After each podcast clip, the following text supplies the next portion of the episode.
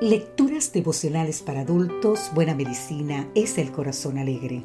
Cortesía del Departamento de Comunicaciones de la Iglesia Tentista del Séptimo Día Gascue en Santo Domingo, capital de la República Dominicana. En la voz de Sarat Arias.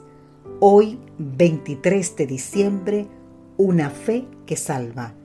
Leemos en el libro de San Mateo capítulo 9 versículo 22 pero Jesús, volviéndose mirándola, dijo, Ten ánimo, hija, tu fe te ha salvado.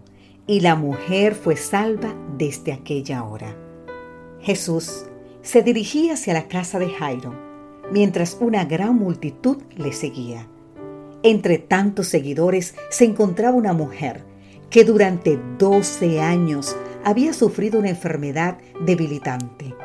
Médicos y medicinas le habían consumido todo lo que tenía, hasta que un día oyó hablar de Jesús y de sus milagros, reviviendo la esperanza de su corazón y convenciéndose de que Él la sanaría. Pero la muchedumbre, amontonada entre la agitación y el bullicio, dificultaban el paso de esta tímida y frágil mujer. A pesar de ello, Cristo pasó muy cerca, tan cerca como la distancia de un brazo. ¿Dejaría pasar esta oportunidad? Ya estaba acostumbrada a sus repetidos fracasos, pero ahora parecía tan cerca de su liberación. ¿Se alejaría resignada? Nada de eso. Con determinación se dijo, con solo tocar su manto seré salva. Al instante extendió su mano y le tocó, sintiéndose libre de su azote. Era todo lo que había ido a buscar y ahora con fuerza y vigor podía regresar tranquila. Pero Jesús no quiso que esto pasara desapercibido. Buscó entre la multitud a quien lo había tocado con fe. Esperó hasta que la mujer diera su testimonio y amablemente le dijo, Te animo, hija, tu fe te ha salvado. Del mismo modo, hay quienes necesitan un encuentro personal con el Salvador, pero se sienten entorpecidos por la agitación y el bullicio de la vida. Otros carecen de fuerzas para llegar hasta Él. Aún así, Cristo pasa muy cerca, tan cerca como la distancia de una oración. Sabemos que todo lo que pedimos orando, podemos creer que lo recibiremos y lo tendremos. Así nos dice el libro de San Marcos capítulo 11, el versículo 24.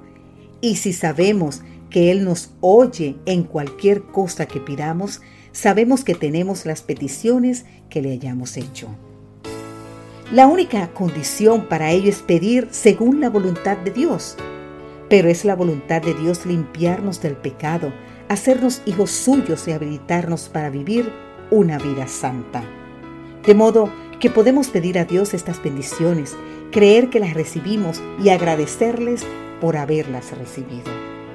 En este día, querido amigo, querida amiga, te invito a echar mano de la oración. No desperdices la oportunidad de recibir tu bendición en el día de hoy. Más allá de la confusión reinante, puedes elevar una oración a Dios con la certeza de no pasar desapercibido. Todo el que se aferre al Salvador, de esta manera escuchará las consoladoras palabras que nos dice San Lucas 7:50. Ve en paz, tu fe te ha salvado. Que Dios hoy te bendiga en gran manera. Amén.